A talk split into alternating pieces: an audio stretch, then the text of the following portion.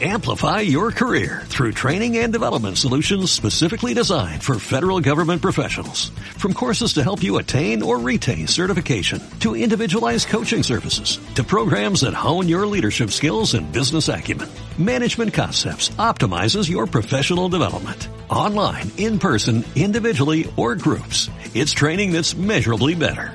Learn more at managementconcepts.com. That's managementconcepts.com.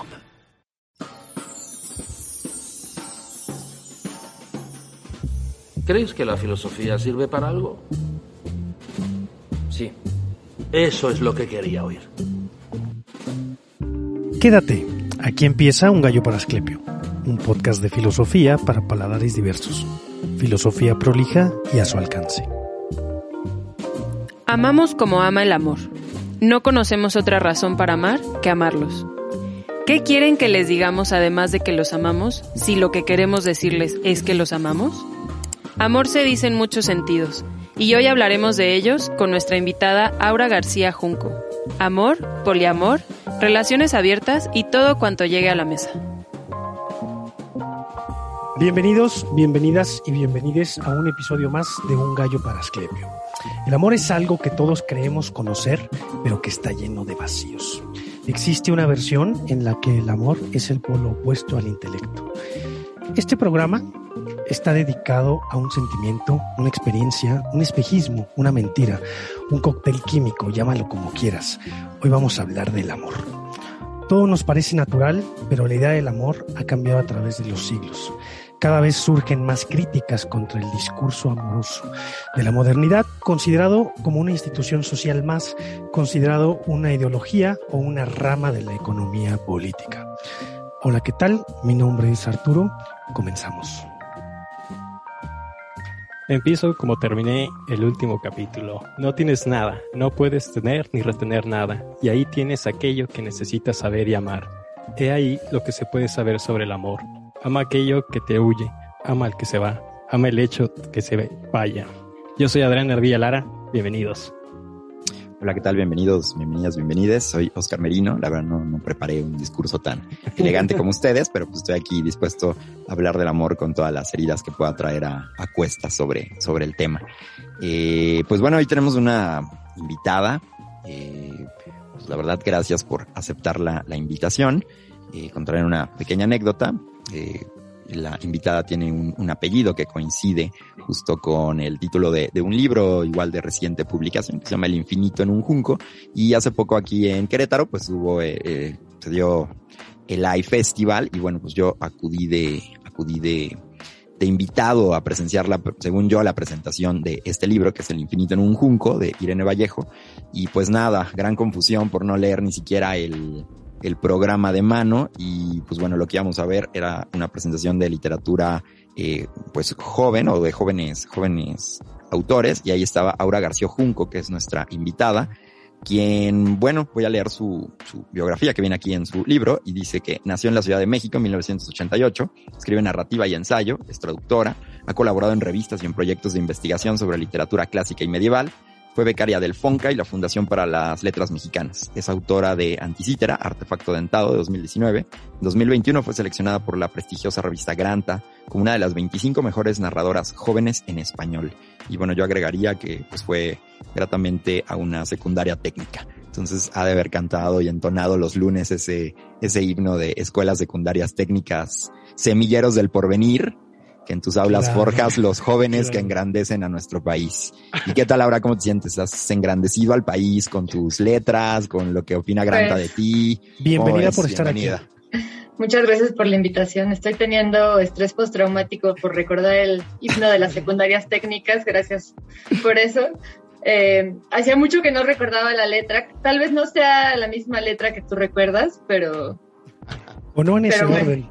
No en ese orden. No. Bueno, sí, fue, fue, una experiencia traumática más desde ese uniforme, ese uniforme eh, café. Tamarindo. De, ajá, tamarindo, sí, sí, como de cucarachita, como de, como de poli, ¿no? Sí. Como de, de tránsito de, de, aquellas épocas. Terrible. Pero sí, eh, pues muchas gracias por invitarme. Estoy contenta de que esto pueda ser una charla eh, y poder hablar del tema más abiertamente, porque muchas veces eh, lo que hago son entrevistas y esto es mucho más abierto y mucho más interesante, me parece. Va, va, va. Pues... Claro, ahora, bueno, pues te hemos invitado, queremos que, que, que nos platiques desde lo experiencial pero también desde un asunto un poco más académico quizá, para hablar del el lado B del amor, el lado que existe, que no se cuenta y que también es, es, es mayoritario. Hay un, un psicólogo alemán, no, perdón, español de Barcelona, creo que se llama Miguel Bagalume, que dice, si todo eso que llamamos amor normal lo pusiéramos con todas las personas que tienen algún tipo de práctica kinky, los kinky son mayoría sin duda.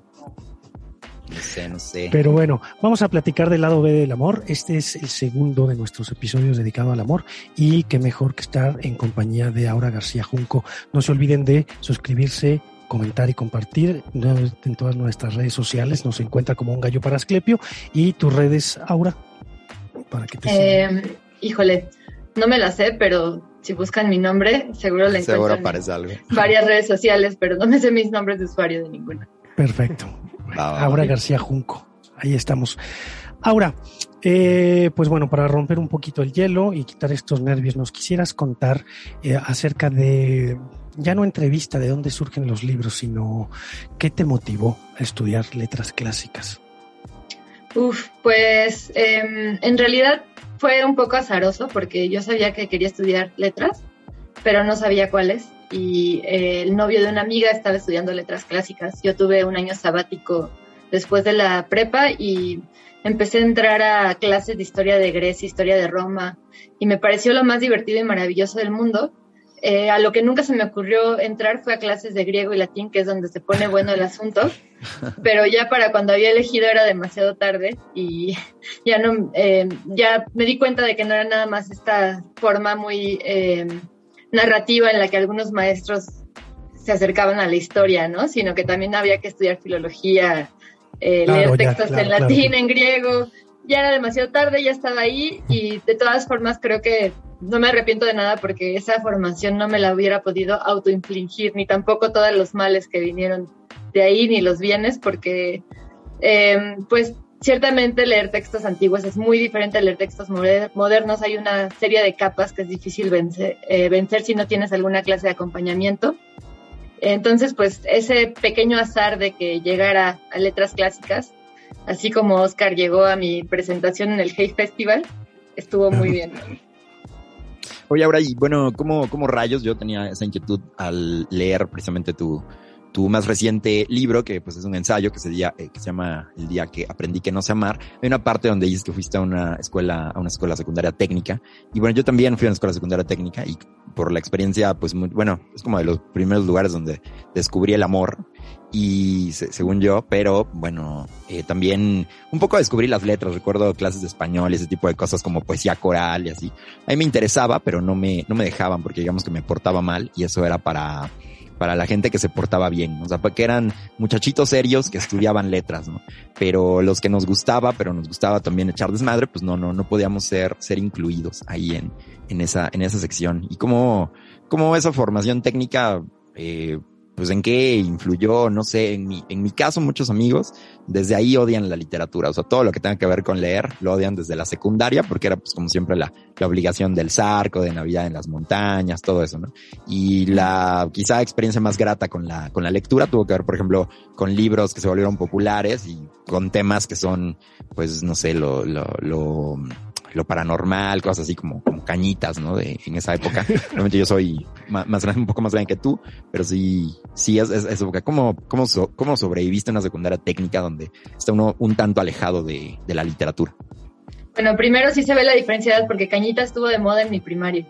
Ah, sí, por eso te digo. es como un sexenio, es un sexenio. Ya todos habían olvidado Cañitas. Ya, puedes, yo, yo creo, puedes hablar más fuerte porque ya no escucha. Muy bien. Okay. Sí, háblale más fuerte a Oscar. Ah, perdón, perdón, perdón. Me, me, ya está grande el señor, ya está me grande. Exalte. Sí, es que no, por eso traigo audífonos, traigo audífonos. Ya. No, yo creo que quizá tú eres esa generación que lo salvó Harry Potter o algo así dicen, ¿no? No, sé. no tampoco, estoy entre, entre Cañitas y Harry Potter, o sea, todavía no, no estoy tan, tan, tan abajo como para Harry Potter. Eh, pues no sé, que tengo una respuesta muy poco divertida, la verdad. En, mi papá era escritor En Ah, mi casa chido. siempre hubo un chingo de libros y Claro, claro, él, claro.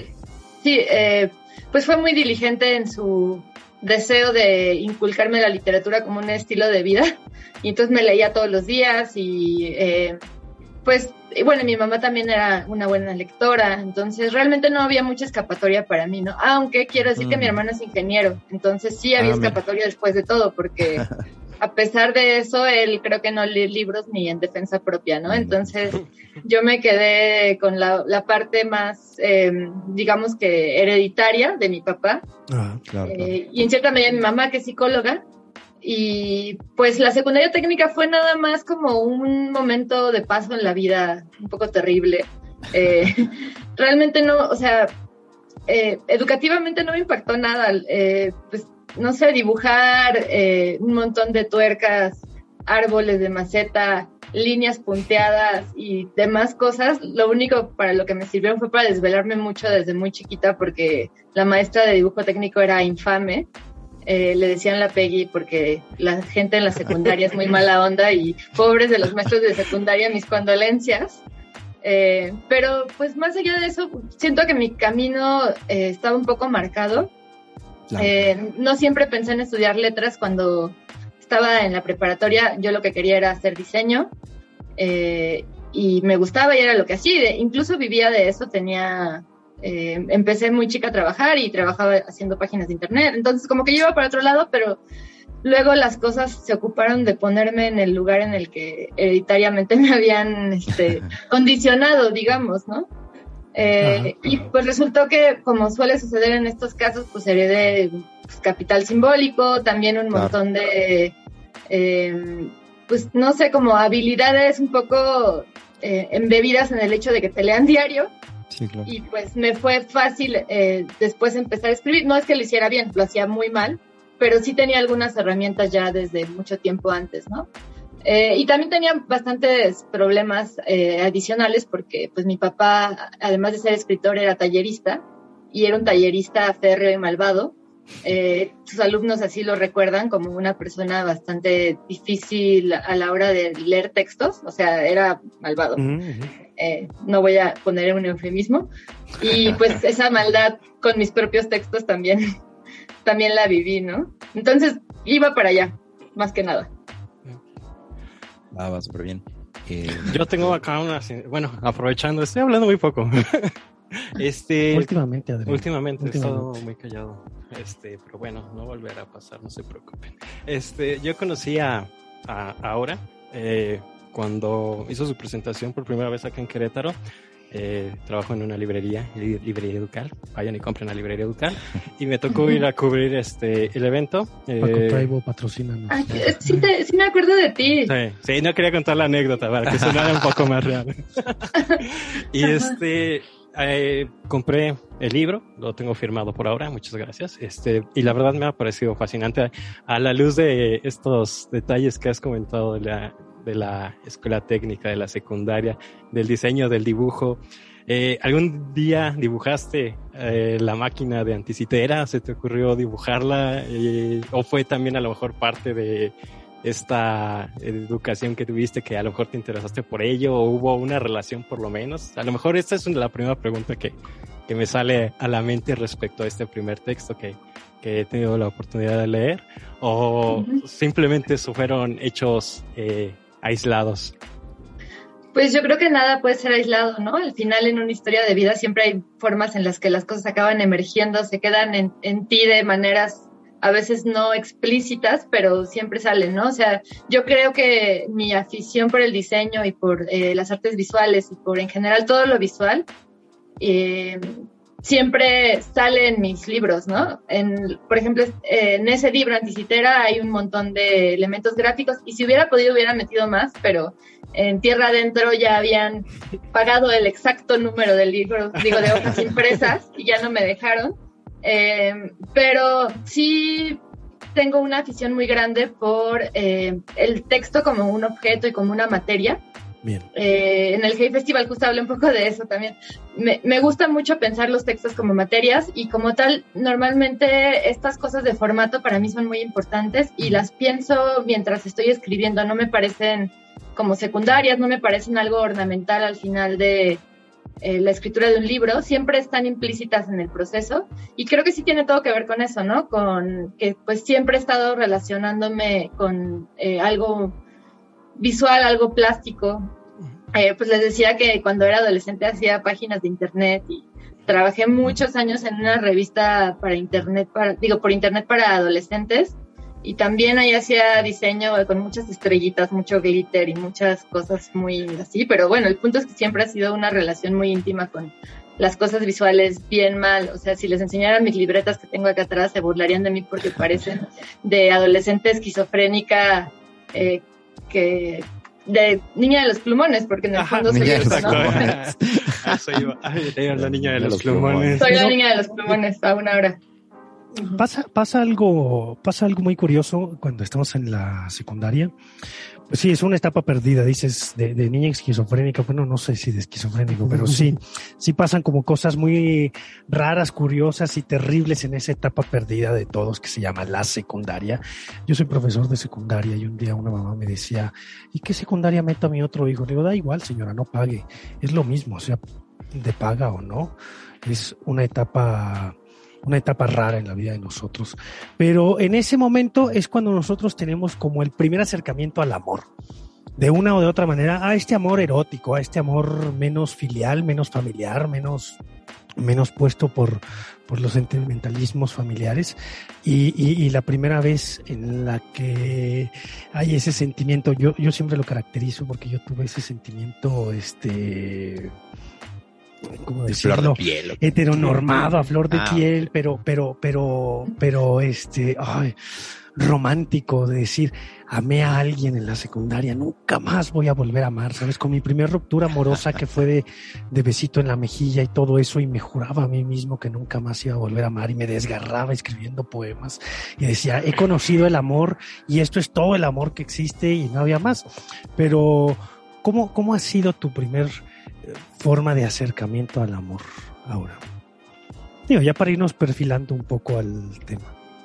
Bueno, creo que es compleja contestar esa pregunta porque mi primera forma de acercamiento al amor fue el amor de mis papás, ¿no? Entre ellos. Ajá, sí, sí, sí. O sea, ese es antes, mucho antes de, que tengamos estos impulsos eróticos, pues tenemos una visualización bastante clara de lo que son las parejas a nuestro alrededor, ¿no? Eh, y pues yo cuando entré a la secundaria estaba pasando por el divorcio de mis papás, ¿no? Entonces era pues la doble impronta de la hormona más la tragedia familiar más grande, ¿no? Que es em, asimilar el hecho de que aquellas dos personas con las que has vivido toda la vida ya no van a estar juntas y tienes que estar solamente con una, ¿no? Además de todas las reglas del juego que cambian. Entonces, para mí fue fueron las dos cosas. Eh, acercarme a un, al contexto extremadamente hostil de las relaciones entre hombres y mujeres en la secundaria. Y digo hostil porque, o sea, no sé, solo como para recordar una, una anécdota que mm, no sé, tengo muy presente. Eh, el novio que tuve en la secundaria, o un novio que tuve en la secundaria, eh, apostó que iba a andar conmigo. Me enteré después, ¿no? Y entonces, o sea, no, obviamente no me enteré cuando me dijo, porque probablemente igual lo hubiera aceptado, pero enojada. Eh, sí, pero quiero que sepas que me molesta. sí, pero quiero que sepas que te odio y es súper aceptable que te odie aunque estamos Claro, claro. Acepta, ingresa el meme de Lorex, lo voy a aceptar, pero estoy muy indignado con esto. sí. Dale, dale, dale, perdón. Eh, pero sí, o sea, como que todo lo que veía a mi alrededor tenía que ver con esto, ¿no? Con eh, hombres que tenían que probar su valía, eh, viendo con qué mujeres se relacionaban, eh, mucha hostilidad hacia entre las mujeres. Eh, no sé cómo sea ahora, creo que han ido cambiando un poco las cosas, pero pues eso también fue parte de la educación amatoria, ¿no? O sea, la hostilidad entre las mujeres, los hombres apostando para ver a quién se daban, el prefecto ligador de 30 años que andaba ahí tratando de ver a que, diciéndole a todas las chavitas que había soñado con ellas, eh, los maestros con acercamientos que eran casi inapropiados y muy probablemente de hecho inapropiados. Eh, y pues creo que eso fue una parte fundamental de mi formación amorosa, ¿no? Entender que tenía que estar siempre al pendiente y un poco toreando situaciones peligrosas. Eh, supongo que en su caso no fue el caso. ¿No? Mm, pues ahora sí que sí, ya nos cachaste, somos tres hombres en la Sorry. Sorry. este. Pero bueno, Sí, no bueno. éramos eso. o sea, Pero, yo sí, era el no. niño tímido, así que no. Sí, yo era más bien un Sí, la tímido verdad, que no tenía yo- novia, sí, y justo mis primeros valencias del amor es porque las chicas no me... Yo me, yo me sorprendí, de, de, de hecho, a ver, este, este, este podcast yo creo que se lo pasará a mi grupo de compañeros de la secundaria. Sí, yo, bueno, yo fui, era como tipo los que se andaban con lo- los, raritos, ¿no? O sea, en realidad eran los, los raritos de la clase, pero sí creo que, creo que aún así todos los hombres sí tenemos como, a pesar de ser los raritos y que no, no, no seas pues el estereotipo del guapo o el aquí, sí tenemos cierto, ciertas cosas en, en común que pues, son un poco más, por decirlo así, privilegiadas a diferencia de las mujeres. Pero sí, por ejemplo, mm, yo, en, yo iba a una primaria particular y me cambiaron a una, a la secundaria técnica. Eh, pues dejé de totalmente de ver a la gran mayoría de mis amigos, solamente dos entraron conmigo y como a las primeras semanas de hecho hubo una pelea, ¿no? Porque pues recordarás que en estas secundarias son como, bueno, son los talleres, ¿no? Dibujo, industrial vestido, electrónica y así. ¿no? Es una pelea clásica de hombres tribales de los de electrónica contra los de mecánica. Entonces era para golpearse afuera del, del, en el campo. Eh, un amigo, igual de, de, la primaria, no, no, no, obviamente nos tachaban de fresas por haber entrado los de, los de la escuela escuela privada a la, a la pública. Eh, ya éramos discriminados por, porque éramos de lana según, ¿no? Y pues la verdad es que, pues no, ¿no? Teníamos beca en la primaria y así. Y bueno, eh, yo la verdad sí quería ir porque soy curioso de muchas cosas, pero pues no me gusta la violencia. Primero soy un enclenque, seguramente me hubieran, me hubieran este, golpeado fuertemente. Ganado. Pero bueno, eso nos salvó, o sea, un poco como el decir, no, ¿cómo nos vamos a pelear? Eso, eso nos salvó, ¿no? Es un poco ahí de la, de la educación. Y recuerdo que mi, yo me sorprendía de un amigo que lo saludaban de beso. Entonces, para mí un saludo de beso era como algo guau, o sea, porque en mi casa no, pues era saludar hombres y mujeres normal, como de mano, nunca había como de beso. El beso era limitado como justo a, a las parejas. Y, yo, eh, fue como mi, prim- mi primera sorpresa de las cosas de la secundaria, o sea, un tipo que saludaba a todas de beso y porque era como el galán, ¿no? Entonces le decían el caballero, de hecho. Y para mí fue de mis grandes, grandes sorpresas, ¿no? Yo, de, hecho, me empecé a llevar con él porque le dije, oye, ¿cómo le haces? O sea, ¿cómo- ¿cómo la saludas de beso? Y pues me dijo, pues así, pues la saludas y ya. Y para mí era como, oh, pero ¿cómo? O sea, pues, pues, pues no sé, yo no, entendía, ¿no? O sea, realmente. Eh, para mí fue, una sorpresa. O sea, sí, fue un tanto torpe socialmente hasta cierto, hasta cierto punto en la secundaria. Y luego mi un poco de experiencia amorosa fue relacionada un poco a los libros por una chica que me gustaba y ella leía mucho. En lugar de salir al receso, se quedaba, se quedaba a leer y leía García Márquez y pues sus libros estaban en la casa. Entonces, pues yo dije, bueno, yo creo que si los leo tendré un tema de conversación, pero pues la realidad es que jamás le hablé. Entonces, pues sí, ahí está lo, lo del niño tímido. Pero tenías tema de conversación, solo no lo ejerciste. Sí, de hecho, de hecho. Ya está muy tarde, después de conocer el hielo y todo eso, ya me acerqué y le dije, pero ya, y el fusilado fui yo también, así. Pero dale, dale. Yo quiero comenzar como con una pregunta ahora, después de estos, de estos comienzos, que es, es poner sobre la mesa, ¿y qué tal que el amor está sobrevalorado? ¿Qué tal que la idea de amor, que mucho le debe al cristianismo, al romanticismo y al capitalismo, capitalismo del que hablas muchísimo en tu libro, parece que ahí el subtexto es el capital, eh, de tu último libro del día que aprendí que no sé amar, eh, este, algo viene, vivir en el capitalismo es un asunto difícil para todos, sobre todo para las, para las mujeres, pero todos nos resulta difícil vivir en el capitalismo. Pero, ¿qué, qué, qué podrías tú apuntar si te dispararan la pregunta, ¿qué tal que el amor está sobrevalorado? Eh, pues mm, me parece una pregunta muy general. Yo más bien diría que la pareja está demasiado jerarquizada por encima de todo Ujú. y que la pareja dentro de este momento del capitalismo es una extensión de la individualidad más, eh, mm, más voraz y menos comunitaria. Y eso sí me parece que está sobrevalorado. La idea de la pareja isla, que es algo de lo que hablo mucho en el libro, porque sí me parece fundamental ver cómo eh, se vuelve enajenante este tipo de amor y cómo enajenante en el sentido de crear otro tipo de lazos, ¿no? Y de crear otro tipo de imaginarios también, ¿no? O sea, por ejemplo, alguien, eh, una de las objeciones grandes eh, a las relaciones no monógamas es que en la crianza, eh, ¿cómo va alguien a tener tiempo de tener más de una relación si tiene, por ejemplo, hijos, ¿no?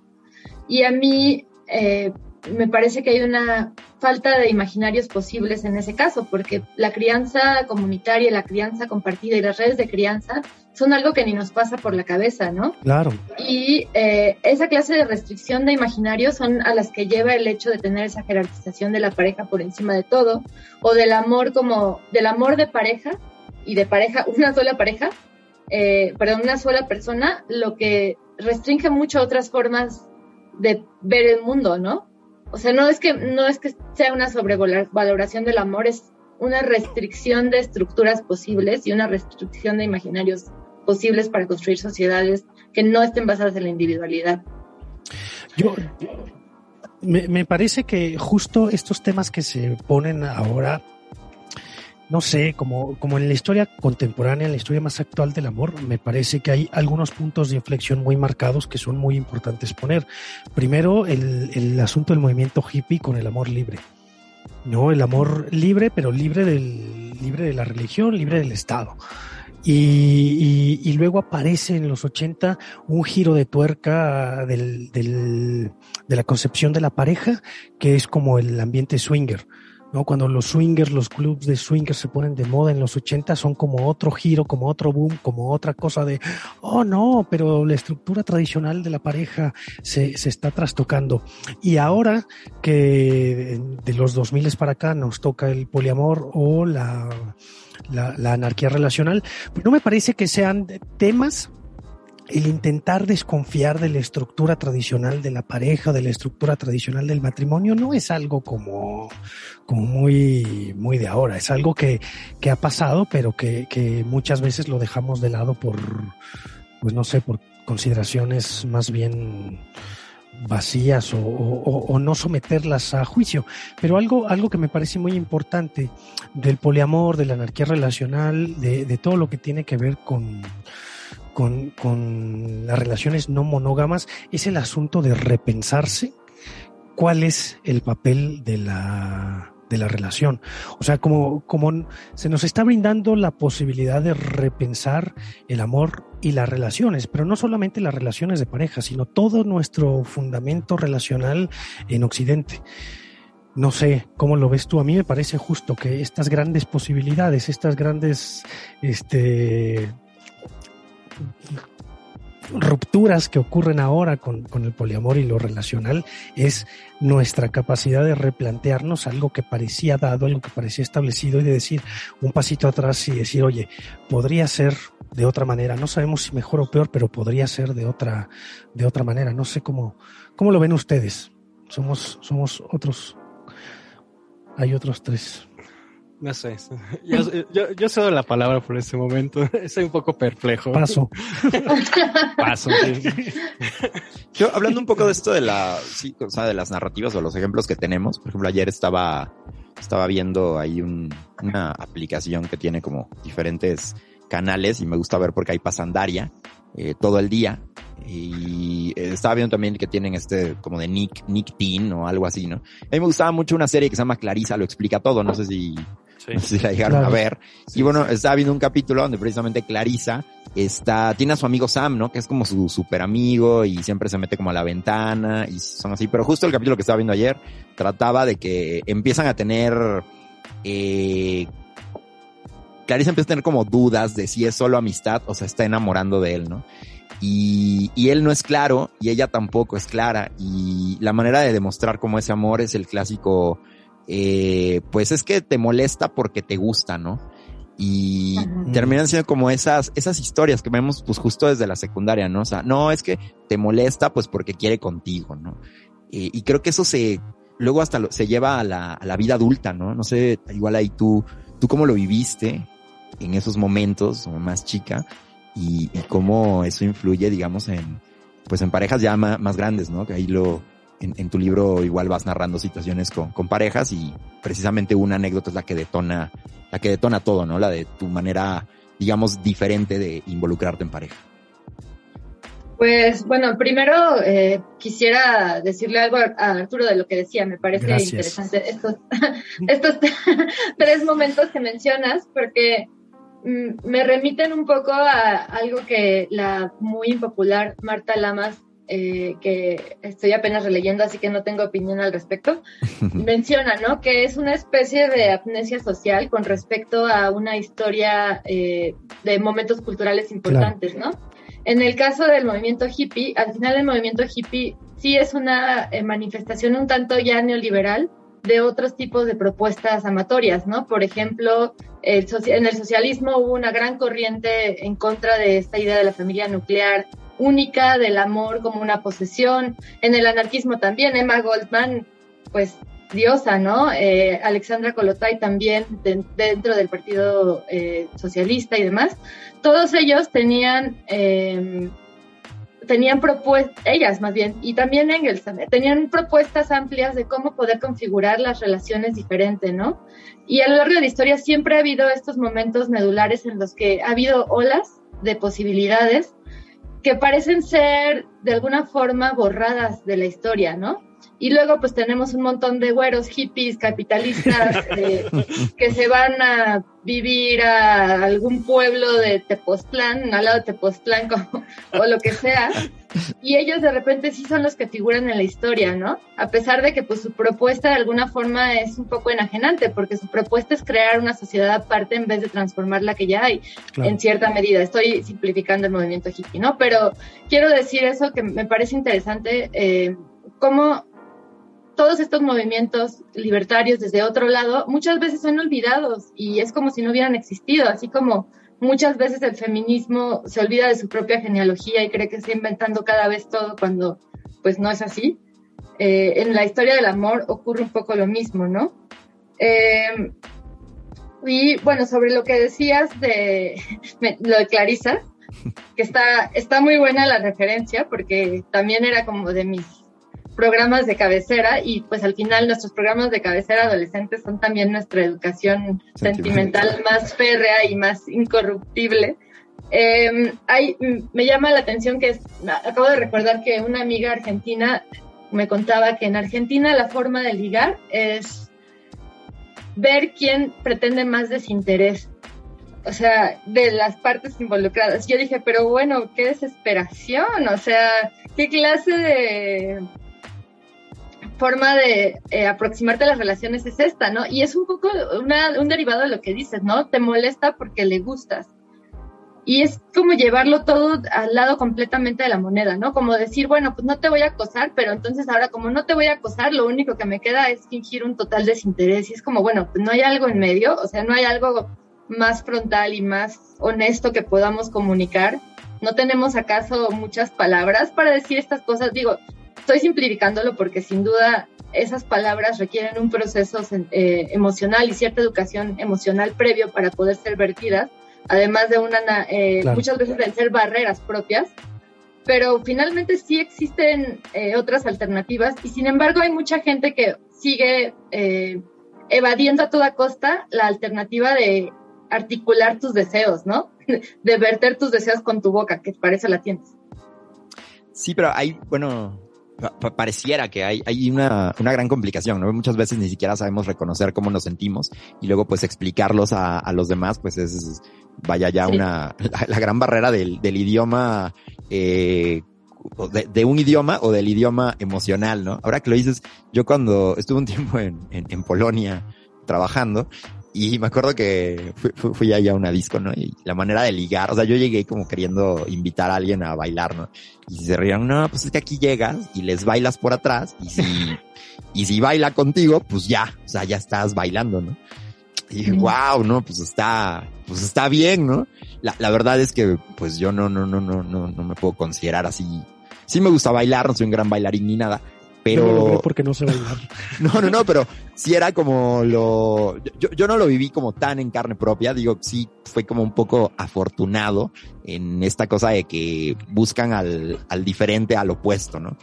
Eh, pero, por ejemplo, un amigo que era súper, súper tímido aquí, también estuvo, él, él se fue un, un mes antes de, de Polonia que yo llegara y él cuando se fue se había hecho rastas. Entonces allá llegó siendo como todo un fenómeno y la sensación y todo lo que aquí no, no pudo ligar, allá bueno, se dio, se dio, se dio vuelo, ¿no? Y, y pues bueno, esta, esta cosa también de que se busca, de que se busca el diferente, pero me parece que se busca el diferente porque creo que no sabemos ni, ni en sí qué queremos bien nosotros, ¿no? Y pues vuelvo a esta parte del, del idioma, ¿no? Como, cómo eh, expresar bien nuestro deseo, también cuando el deseo es construido, ¿no? Por otras cosas. Yo, por ejemplo, me he preguntado que, por ejemplo, de la secundaria, pues yo también empecé, me, me sigo cuestionando si me gustan las niñas porque veía programas donde niños les gustan a las niñas y los, y los, ¿cómo se llama?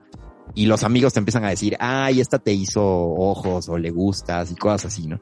¿Qué tan construido pues es realmente mi deseo? Si es, eh, o sea, mi heterosexualidad, qué tan real podría ser, ¿no? Si no es más por toda la influencia cultural que, que he tenido tú, ¿cómo consideras tú tu deseo? ¿Cómo es la constru cómo fue la construcción de tu deseo? No sé. Pues no te voy a, una vez más no te voy a contestar porque me parece súper interesante lo que dijiste. Eh, yo hace rato dije, prefieren no hacerlo, prefieren no enunciar. Y tú diste en un punto súper importante, que es que muchas veces no es una preferencia, ¿no? Es una falta de recursos para conocer la propia emocionalidad, los propios deseos y, eh, y después para decirlo, ¿no? O sea, porque parecería que eh, lo que yo dije como que culpa a los individuos y creo que eso está súper mal, ¿no? creo que sí es un problema sistémico. Esta desconexión con las emociones, esta desconexión con eh, la propia posibilidad de reconocer qué deseos tenemos y el espacio oportuno para emitir estos deseos, ¿no? Porque no es solamente que tú no quieras decirlo, sino cómo van a ser recibidos, eh, etcétera. O sea, creo que eh, sí hay eh, una cultura general que no deja que esto suceda, ¿no? Y me parece súper importante porque si no, de repente, de nuevo, es una crítica súper neoliberal, nada más así, es que tú tienes que superarte, tú tienes que aprender a tal y tal y tal. Y pues sí, está muy bien que desde la individualidad lo eh, indaguemos y lo busquemos, pero pues no necesariamente esa es una solución sistémica, ¿no? Esa es una solución, solución que apela a que los y las individuas cambiemos el sistema uno por uno y pues eso siempre tiene, es muy objetable, ¿no?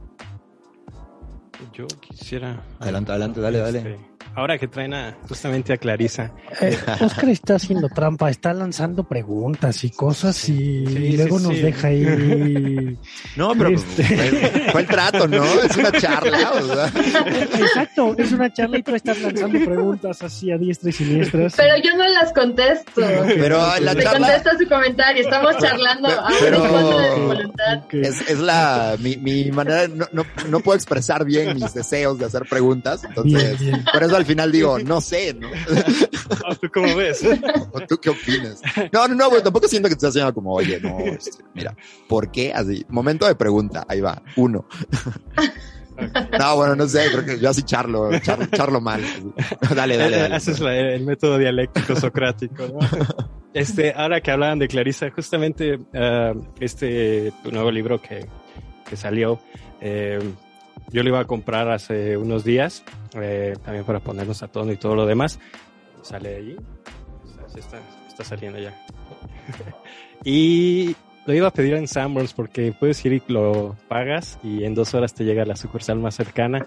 Pero extrañamente vi que salía en Storytel también. Y dije, ah, vamos a ver. Es la primera vez que escucho un audiolibro y me pareció sumamente encantador, sobre todo porque sentía que estaba como que platicando con Clarisa justamente. Este, sobre todo, y me gustó mucho, sobre todo cuando empiezas a citar a las canciones y al de dolidos este, De cantantes que le ponen entonación, lo que me dio. ¿Sí lo cantas? Y lo Sí. canta, sí, sí, sí, es magnífico. Aunque luego en algunas partes se escucha demasiado muy alegre como para la temática que está abordando. Pero bueno, eh, a este respecto estaba recordando también y me di cuenta hoy en la mañana que tenía el libro de Amor Líquido de Sigmund Bauman. Para que chequen. Creo que ahorita ya no lo están sacando, pero si lo encuentran, este, es una maravilla. Eh, y es un libro que decidí deliberadamente ignorar como fuente porque me pareció terrible, pero, pero qué bueno que lo consideres una maravilla. es una maravilla por, un, por la introducción que está hablando, sobre todo eh, en la imposibilidad del deseo, de la imposibilidad de llevar a cabo algo. Y creo que eso es lo que más marca a una persona cuando está en una relación, ¿no? Que ese deseo no se cumple, ese deseo de adolescente eh, no se lleva a cabo y no te, a los 13 años no te casas con el amor de tu vida que está ahí sentada leyendo y todas estas cosas, ¿no? Eh, y me cae mucho en cuenta que retome a tanto Heidegger como a Gadamer para hablar de, de esta experiencia, ¿no? Nosotros aprendemos por la experiencia negativa, nosotros aprendemos por lo no logrado. Y creo que en gran parte esto es lo que nos va a determinar como individuos dentro de la vida amorosa, lo no realizado, la imposibilidad, incluso el engaño, eh, el querer a alguien, pero que no haya reciprocidad tal vez, y es de que, bueno, ahí es como uno va aprendiendo, si, si quieres, este, esta relación que no todo está dado para ti, que, no eres el centro del universo pese a todo. Siempre existe ese no, eh, o tal vez existe el sí, pero siempre lo que marca como, como individuo, como experiencia, va a ser la, la negatividad de, del otro. ¿sí? Y creo que eso, por eso me, Bauman me parece genial, por lo menos en la introducción, cuando habla de, de la imposibilidad de, de realizar algo, eh, y es lo que, como señala Gadamer y Heidegger, lo que nos, nos va a dar una experiencia. Sí, bueno, y, y, incluso tres pasos más para atrás, ¿no? El abandono en la familia, ¿no? O sea, como que un poco habla desde eh, la perspectiva psicoanalítica de la carencia y sí, en ese sentido, pues sí, estamos súper configurados, configuradas por aquel, aquellos abandonos que sufrimos en la infancia, ¿no? Aquellas cosas que se nos negaron y demás. Y muchas veces se, se pasa... Eh, se pasan por alto esas heridas, parecería que son secundarias o irrelevantes, cuando pues condicionan muchas de, nuestras preferencias, reacciones involuntarias, ya que somos adultos. Eh, entonces, que sí, es súper importante hablar de eso, porque es eh, hablar de la propia historia, el propio historial del trauma dentro de nuestras relaciones y de nuestra vida en general. Eh, y si no, pues simplemente estamos considerándonos una especie de seres muy racionales que no que obedecen a decisiones deliberadas y no a muchas cosas que están fuera de control, ¿no? Sí, justo con, lo que iniciaba es un, fragmentito de tu libro que decía, parece que, eh, tenemos una versión del amor, una de tantas versiones en la que el amor es lo opuesto al, al intelecto. Y en Occidente, a menos en, la historia que nos toca, en lo que nos corresponde, el amor está inquietantemente ligado a la idea de la muerte. ¿no? Morimos por amor, matamos por amor, hasta que la muerte nos separe y esas cosas que resultan como la gastronomía y el amor, que siempre ese componente de la muerte están muy, muy presentes cada vez que comemos y cada vez que, que, que amamos. Yo sí quisiera disparar una pregunta y es, ¿cómo podrías tú... Antes de que lances tu, tu misil, había una señora que iba al negocio de mis papás y se ponía a hablar de, de, la vida amorosa y una vez me dijo, no, hasta que la muerte del amor lo separe. Y ya fue una... fue, fue lo más magnífico que pude escuchar en la adolescencia. Esa señora sabía. ¿Y por qué no la has invitado? ya no he ido con mis papás, ese es el problema. Sí, este, bueno, pues yo como, como intentando jalar al, a, ese tema medular que viene ahí, ¿cómo, cómo poder replantear el amor, cómo poder otra vez hablar del amor en las nuevas posibilidades que, que tenemos para pensar el, el amor, que son eh, desde el poliamor, la anarquía relacional, eh, la exclusividad, eh, la ruptura con la exclusividad sexoafectiva. Este, ¿cómo, ¿Cómo pudiéramos hacer una definición de poliamor? ¿Cómo podríamos formar una definición como muy, pues mal dicho, genérica? Porque ah, me considero que el amor en todas las versiones que puede existir del amor siempre es muy biográfico, no, no es que sea un asunto eh, eh, pues un asunto capital, eh, sino un asunto más bien biográfico, que depende de la circunstancia, que depende de un montón de factores que tiene que ver contigo. No, no siempre estás preparado para todos los tipos de, de formas que se te pueden presentar. No siempre estás preparado para ir a trabajar al mismo trabajo al que has ido todas las veces. ¿Por qué habrías de estar preparado para lo mismo siempre?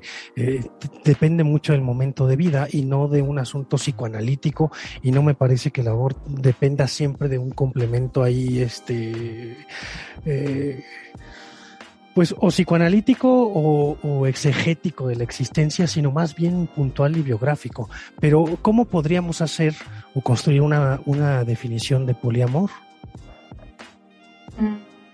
Pues primero creo que cada vez es más difícil porque poliamor, relación abierta y demás son términos que están eh, tan extendidamente utilizados de diferentes maneras que cualquier definición es una definición temporal y muy localizada. Eh, en general, yo prefiero usar el término no monogamia justo para no tener que crear estas cajitas tan, em, tan convenientes para un sistema muy anglo de existir, ¿no? De ver la vida, ¿no? Que es como tener cajas en las que vas diseccionando algo y luego una caja más pequeña dentro de esa caja y luego tres cajas pequeñas dentro de esa y todo súper seccionado, ¿no? En el libro cito eh, en una nota al pie de página porque ni me interesa, una clasificación súper extensiva, extensiva de las relaciones no monógamas que alguien se dio la tarea de hacer. Y de verdad la ves y dices, pero Dios mío, ¿por qué hay aquí 80 opciones y todas tienen nombre, no? O sea, ¿por qué no simplemente podemos existir dentro de estas posibilidades sin tener que eh, sentir que abona algo, decir, yo estoy en una relación, eh, poliamorosa, tripartita, eh, de quinto nivel, o sea, no sé, estoy diciendo puras mamás, pero, o sea, a mí no me interesa tanto este afón clasificatorio que sí se me hace muy, muy anglo para existir.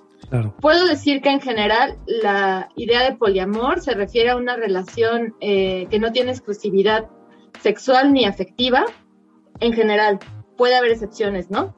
Y entonces se permite, por ejemplo, que existan varias relaciones paralelas jerárquicamente eh, iguales o que no son jerárquicamente iguales, pero que eh, al menos sí tienen esta posibilidad de, no sé, por ejemplo, tener dos novios. Mientras que normalmente una relación abierta se considera aquella en la que hay apertura sexual, pero no hay apertura emocional, ¿no? Si es que tal cosa puede no existir, pero bueno, eh, esa es más o menos la forma más usual de utilizarlo, pero creo que son términos súper resbalosos es que justo es hasta qué punto podemos fraguar el poliamor como este asunto que tiene que ver con el consenso muy, muy, muy marcado con la polimonogamia. ¿no? Porque, por ejemplo, las formas del machismo en México que se manifiestan con eh, la familia, pero el hombre que tiene incluso otra familia paralela u otras familias paralelas que no podrían entrar de que no puede, pues no diría ni capillitas, yo diría familias total y completamente formadas y paralelas.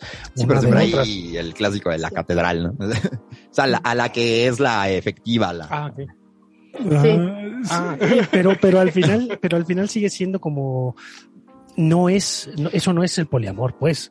O sea, esa no, es claro, porque está oculto todo. Bueno, ahora habla de las capillitas y lo, pues. ah, tengo la, creo que también ya había salido la, la pregunta, ¿a qué también eh, la cuestión poliamorosa responde a una cuestión política y económica. Desde la vez pasada estábamos preguntándonos eso. Hace unos días también encontré que, no me acuerdo si era Yolanda Segura, también escritora de acá de, Yolanda Segura, sí. Este, había subido a, su Instagram eh, una historia respecto a la cuestión económica, política, de quiénes son los que realmente están dentro de las relaciones poliamorosas, porque, y creo que eso no lo tratamos mucho en el episodio pasado, pero estaba de que, bueno, este, a lo mejor en México, eh, como clase medieros, este, eh, clase mediados, educados, privilegiados, universitarios, lo que quieras, este, podemos aceptar. Eso, ¿qué tanto se podría aceptar en otros niveles económicos? Que también eso implicaría una cuestión educativa, que creo que es a lo que se apela mucho en, tu libro, Aura, y también una cuestión política económica, ¿sí? este, no, no sé, no, no lo imagino del todo, eh, o bueno, más bien no lo puedo visualizar, ese es el problema.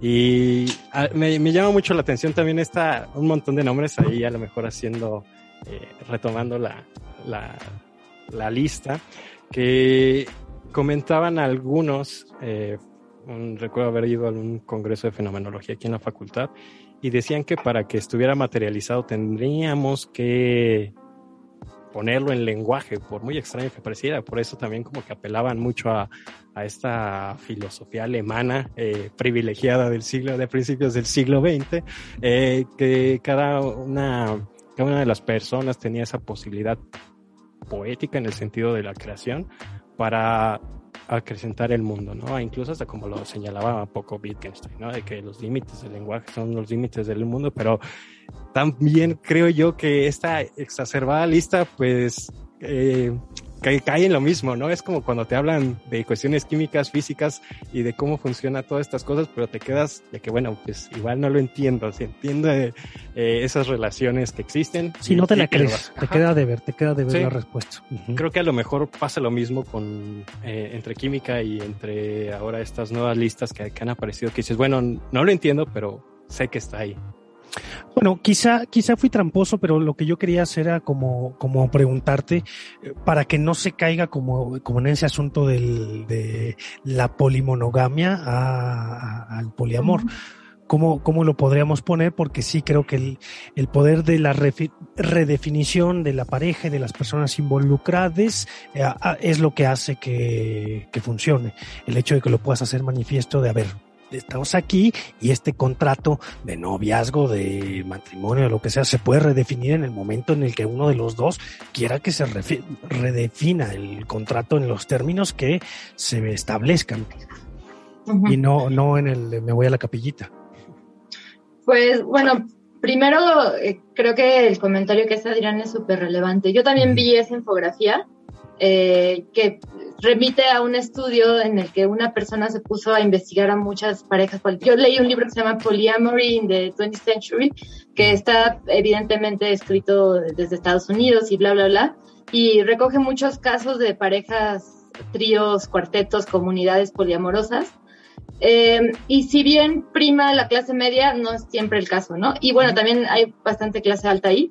Eh, lo cual no quiere decir que esté para nada diciendo que ese estudio no tenga razón. Lo que sí creo que es importante es tomar en cuenta que eh, la idea de poliamor y de relaciones abiertas parte de una definición eh, de clase totalmente, o sea, está de, de clase y de lugar y súper situada, ¿no? O sea, por ejemplo, en el libro pongo algunos ejemplos de no monogamias que no son esas, ¿no? O sea, son no monogamias que no nos gustan en Occidente, que vemos con cara de fuchi, ¿no? O sea, son las no monogamias eh, comunitarias o las no monogamias eh, islámicas o todas esas cosas que nos parecen muy, nos hacen alzar la ceja, también son no monogamias, ¿no? Entonces, esos estudios a los que se remiten es a cierto tipo de no monogamia eh, que tiene una definición, que tiene ciertas reglas, que tiene ciertos pactos implícitos, que son un poco los que hablabas tú ahora, Arturo, ¿no? Que son los pactos un poco de habla, eh, de una especie de legislación interna, legislación odio la palabra, pero bueno, fue la única que me vino ahora mismo a cuento. Eh, pero eso no quiere decir que no existan otras formas de no monogamia, solamente que se salen de las lógicas occidentales de lo que hemos definido como no monogamias lícitas y válidas y cuantificables, ¿no? Eh, incluso esto que decían de las capillitas y las catedrales y del típico señor que tiene 25 familias en cada pueblo al que va, ¿no? O tiene una en cada pueblo al que va, eso pues de alguna forma no es monogamia tampoco, ¿no? O sí, pero no, pero está en un límite extraño. Y esas no se cuantifican como tal, porque no entran en esa definición que sí, definitivamente tiene un componente de clase, ¿no?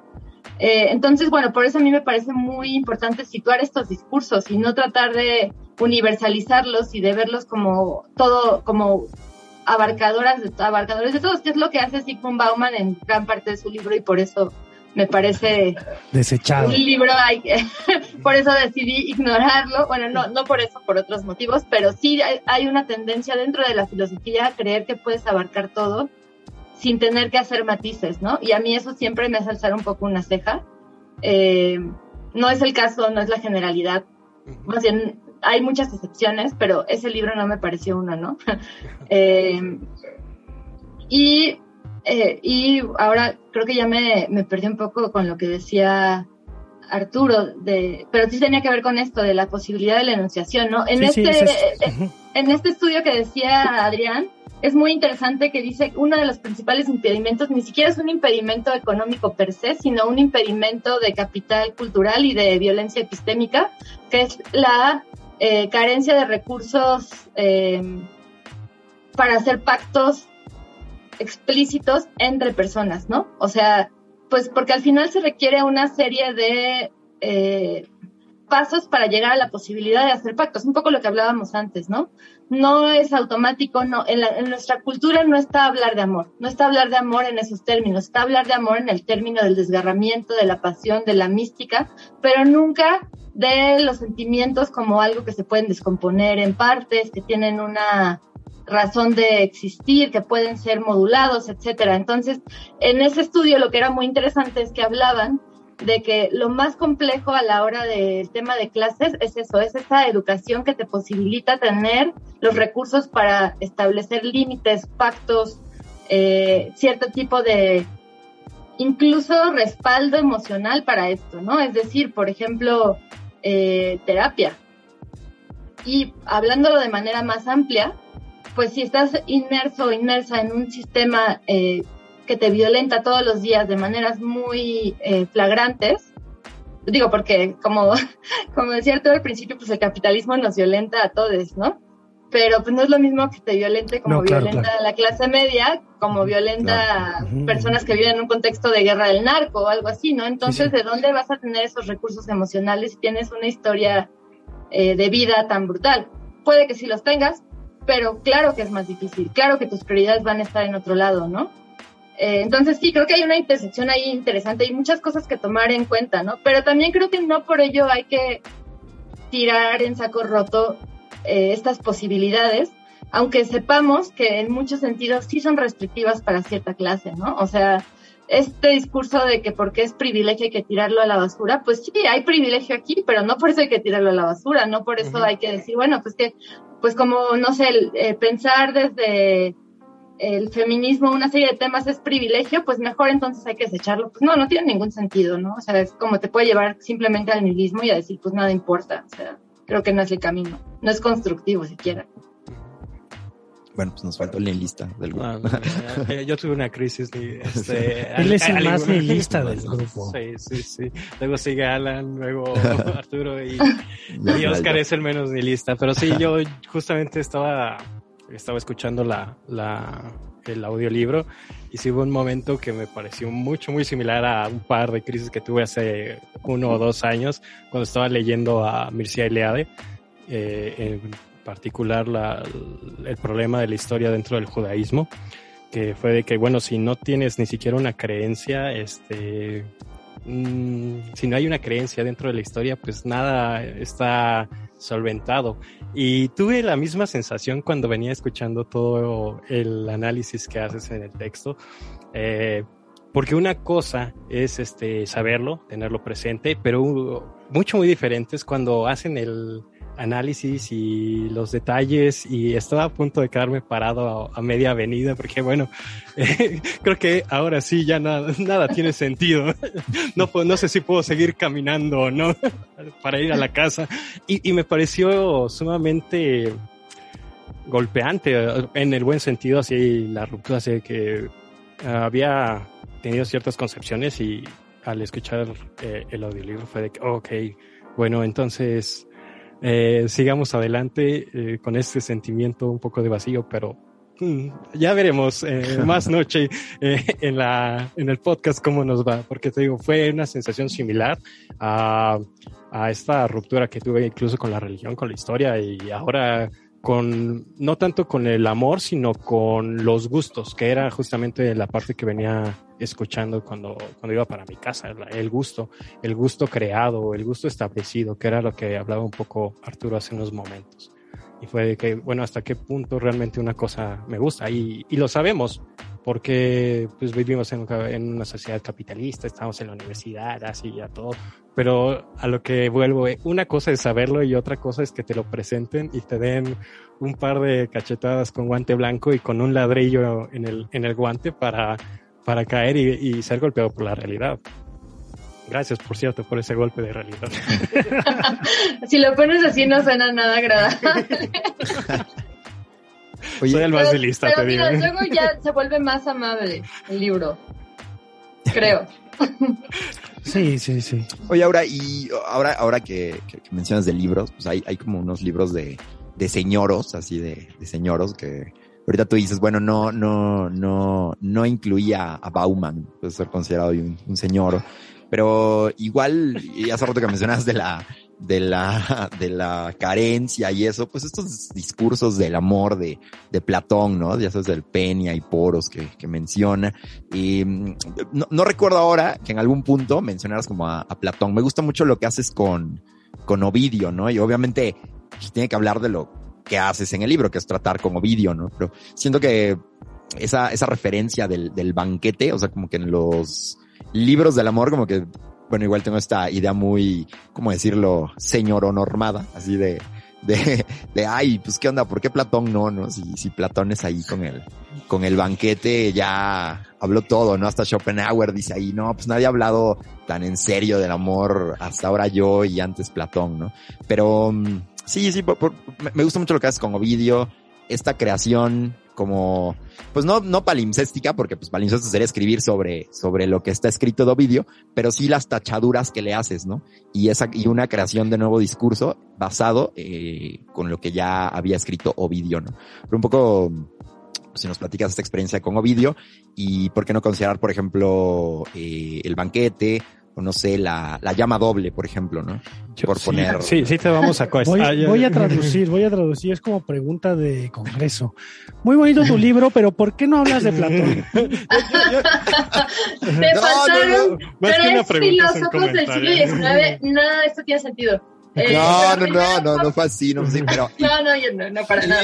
Pero que No, nos no. dijeras también, aparte de unas señoras, o sea, más que obviamente una pregunta, me, tengo no, un pues mencionas a Eva y Jus y a otras. Y ya, bueno, ya, ya soy. No, yo, no, yo les no, di, yo no estudié filosofía. perfecto, eh. Yo no sé, Yo, yo voy a hacer así una me, apelación, me curo en salud, siempre dice, bueno, yo no estudio filosofía, eh, nada más me gusta leer. pero Bueno, pues, primero que nada, Adrián se está perdiendo toda la parte de los tachones de Ovidio, porque esos obviamente no vienen en el audiolibro, porque pues cómo los vas a leer. Ah, ok, cierto, cierto. pero Ajá, sí pues, hablando. seguro, eso. seguro no saben ni de qué hablan, pero es lo único que no me gusta del audiolibro, porque esa parte fue la más divertida de hacer del libro y pues no hay manera de reproducirla eh, solo con la voz. Ah, ok, sí, no, no bien. Está muy chido, está muy chido. Pero bueno, ha- haciendo una referencia así, habla de Platón y me encanta Sí. una parte que habla cuando este cita a Aristófanes, que es el que cuenta el mito que se convirtió en Mito, el, el mito, sí. en el, en el mito de la media naranja y todo es eso. el que predomina, El lamentablemente. Y, y que dice, hay que, no, no hay que olvidarnos de que Aristófanes era un comediante. Sí, bueno. es lo mejor que... Sí, sí, sí. Pero, pero ¿por qué Sí. no metiste a Platón? Sí, sí, sí viene. De hecho, sí lo metí. Aquí es donde Rayos, le a digo ver, al, ¿dónde, al dónde, que más que una pregunta tiene un comentario. ¿Dónde? No lo, no lo, no lo. Un comentario No, pero editorial. lo que es cierto, lo que es cierto es que no hay una, eh, un análisis extensivo de Platón, más bien cuando estoy hablando de amor romántico, pues claro que tengo que tocar ese hito, porque pues sí es un hito cultural súper importante, todo el mito del hilo rojo que nos une a esa otra mitad de la bola esta, y bueno, y esa parte en la que a menudo se obvia el hecho de que las bolas eran a veces de hombre hombre y, o de mujer mujer Sí, sí, totalmente. Que convenientemente el cristianismo, eh, pues digo, más bien la historia dentro del cristianismo de este mito borró esa parte, ¿no? Y de repente todas las bolas del amor platónico eran hombre-mujer y entonces siempre tenemos que estar buscando a otro, al, voy a decirlo así, sexo opuesto, aunque está perfectamente mal dicho en esta época, ¿no? Pero creo que va bien con este discurso. Y por otro lado, pues sí, o sea, la pregunta de las fuentes es una pregunta inagotable, ¿no? O sea, cuando escribes de amor, lo primero que te topas es que hay otras 80 millones de personas que escribieron de amor desde diferentes ángulos, hay un montón de filósofos, hay un montón, hay una genealogía muy amplia de pensamientos acerca del amor.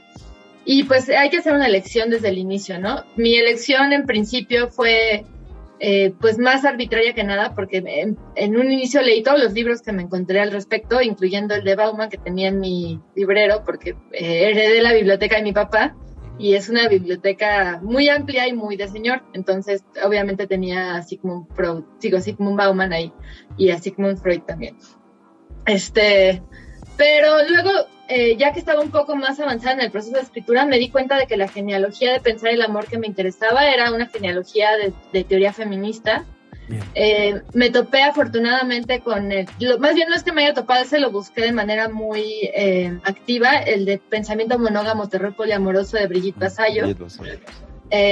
y dije, pues es que sí, definitivamente ese es el camino por el que yo quiero ir de pensadoras que estén, eh, pensadoras y pensadores, pero pensadoras especialmente que están pensando desde la hora, desde relaciones con carne, con cuerpo, que se están poniendo a sí mismas y a sí mismas en el texto eh, y no están simplemente hablando como desde un éter elevado, una nube en la que como Dios con su larga barba está viendo todo y analizándolo, ¿no? Os me gustaba mucho la idea de utilizar textos que ponen el cuerpo, ¿no?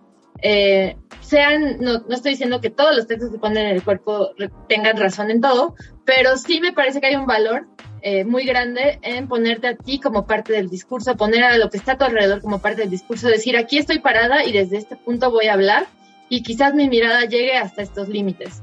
Eh, que es algo que pues evidentemente ahora está muy de moda porque pues el feminismo siempre ha hablado de conocimiento localizado y mi libro mismo lo hace porque me parece imposible escribir un libro así sin decir sin, sí, localizar el conocimiento, ¿no?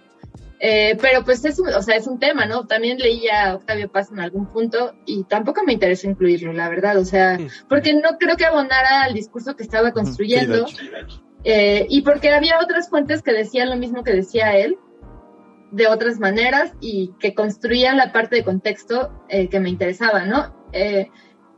Y bueno, también pues tenía que hacer una serie de lecciones, ¿no? Y Ovidio pues ya era el señor que iba a atravesar todo el libro, que es un señor pues muy distante y muy maravilloso, pero al final sí era como él, era aquel hilo que iba a iluminar las partes, ¿no? Sí, oye, me retracto, me retracto totalmente. Este, soy mal lector. Soy mal lector, leía cañitas, perdón. Este, página. Yo también. Si tienen el libro, página 42, el simposio en el que Aristófanes narra el inicio del tiempo Lex Humanex eran un ser de dos mitades y ahí lo, ahí lo narras, ¿no? Este, sí, sí, sí lo incluyes. Pero, bueno, sí, un poco. Pero poquito. Sí, claro, es como, er, es poquito, pero entiendo totalmente esto que dices, ¿no? La genealogía de los textos y también por ahí, pues creo que esto que pone el feminismo, ¿no? De poner el cuerpo, ¿no? Y creo que tú obviamente lo, lo pones con todas tus experiencias ahí en el texto.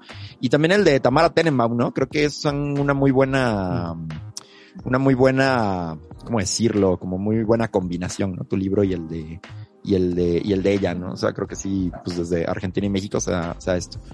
Oye, eh, te quería preguntar ahora sí un poco, ya igual como para ir como finalizando, eh, pues que nos hablaras de la clásica pregunta, ¿cuáles son tus siguientes proyectos? No, no, no, pero en esto que dices, eh, aprovechando que eres narradora, o sea, no sé si te has imaginado, pues no sé, una utopía o algo en el que tú digas, bueno, ¿cómo sería mi, mi, mi historia, mi cuento, mi novela, lo que sea, como el amor desde México? Por ahí tenemos un capítulo de recién estreno, que es el amor, perdón, filosofía mexicana de ayer, hoy y siempre. Y, y ahora sí va a ser así dos preguntas. En de reciente estreno hoy, pero acuérdate que ah, el tiempo funciona rarísimo. es raro, Hace como dos meses salió. Es como la máquina de tiempo en Goku. Pero la, la, la, idea es, eh, ¿cuál es el amor a la mexicana? Y bueno, igual y puede ser ya casi la respuesta es del, del sufrimiento con los tres que apuntas eh, de los tres estos clásicos de canciones del sufrimiento. Pero ¿cómo sería ese nuevo amor a la mexicana? ¿Cómo, cómo tú lo ves? ¿O cuál sería tu, tu utopía del, del amor si tuvieras que escribir un texto o algo así? Eh, hay medio ciencia ficcional especulativo wow, está complejo porque en general tiendo a irme a ver qué está mal y construir utopías a veces es más difícil que construir distopías, ¿no? Eh, pero pues para mí el ideal al que me gustaría aspirar es a, pues voy a decir una serie de lugares comunes, pero perdón, eh, son lo que me parecen importante, pues a una sociedad tolerante a tipos de relación que no son los que practica cada persona, ¿no? O sea, a la posibilidad de elegir cómo te vas a relacionar sin que haya una reprimenda social enorme y a una sociedad que se relaciona con el amor de una manera más comunitaria y menos individualista, porque creo que eso es lo que nos está asesinando, ¿no? O sea, poner siempre al individuo con su extensión que es la pareja por encima de cualquier otro interés y cualquier otra cosa eh, pues que no le afecte de manera directa, aparentemente, porque yo creo que por supuesto que te afecta.